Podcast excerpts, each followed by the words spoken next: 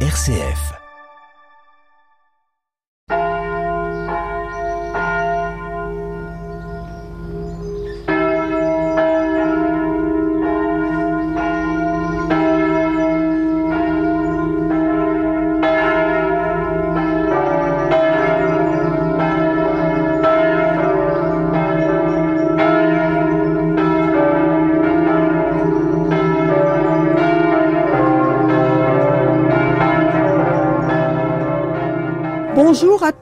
Et à toutes.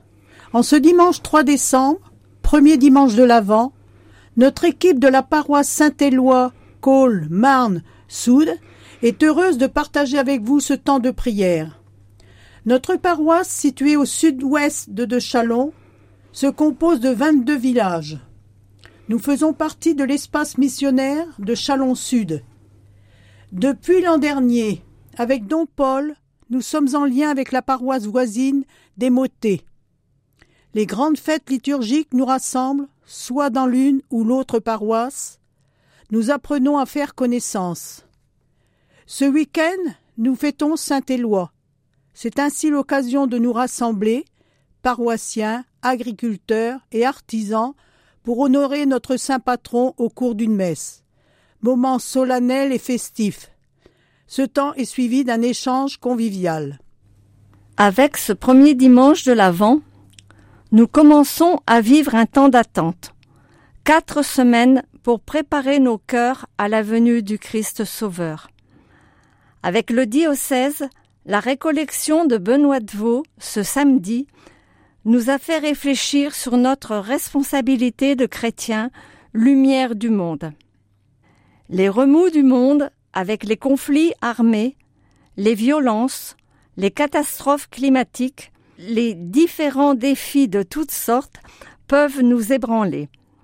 Comme nous le dit Jésus dans l'Évangile, veillons et prions. Restons éveillés pour reconnaître les signes de sa paix annonçant sa venue. Évangile de Jésus-Christ selon sa marque. En ce temps-là, Jésus disait à ses disciples Prenez garde, restez éveillés, car vous ne savez pas quand ce sera le moment. C'est comme un homme parti en voyage. En quittant sa maison, il a donné pouvoir à ses serviteurs, fixé à chacun son travail, et demandé au portier de veiller. Veillez donc, car vous ne savez pas quand vient le maître de la maison, le soir ou à minuit, au chant du coq ou le matin. S'il arrive à l'improviste, il ne faudrait pas qu'il vous trouve endormi. Ce que je vous dis là, je le dis à tous. Veillez. Le Seigneur, dans l'évangile de ce dimanche, nous invite à veiller. Veiller pour l'accueillir quand il reviendra dans sa gloire à la fin des temps. Une bonne manière de veiller, c'est aussi de prendre soin de notre maison commune. Depuis quelque temps, l'Église, par la voix des papes, a coutume d'appeler notre planète la maison commune. Prendre soin de la maison commune, c'est aussi permettre aux générations futures de pouvoir vivre sur cette terre pour se préparer au retour du Christ dans la gloire. Cela a pour mérite de manifester la solidarité et la fraternité qui lient tous les êtres humains et non humains qui la composent. Elle souligne à la fois la richesse et la diversité de tous ces êtres ainsi que l'équilibre qui doit présider à leur cohabitation et à leur coopération. Hommes et femmes, nous avons été créés comme responsables de cette maison, veillant sur cette diversité et cet équilibre.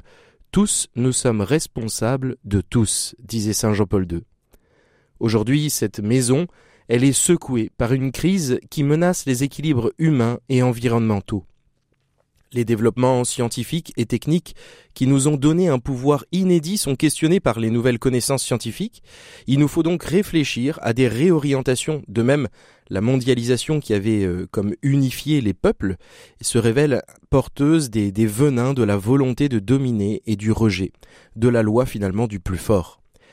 Les progrès qui nous ont apporté tant de bienfaits demandent ainsi à être corrigés, et cela ne concerne pas que l'agriculture, mais vraiment toute notre société. Quiconque met la main à la charrue puis regarde en arrière n'est pas fait pour le royaume de Dieu. Et cela, notre saint Éloi, notre saint patron, que nous fêtons chaque euh, premier décembre, eh bien, il l'avait bien compris, lui qui au septième siècle, bien que travaillant manuellement le fer, suivait aussi les offices, il priait. Et son biographe nous rapporte d'ailleurs, je le cite, qu'il écoutait avec une grande assiduité tout ce que l'on disait des divines écritures, et les gravait si bien dans sa mémoire que même hors du saint lieu, il méditait profondément sur ce qu'il avait appris.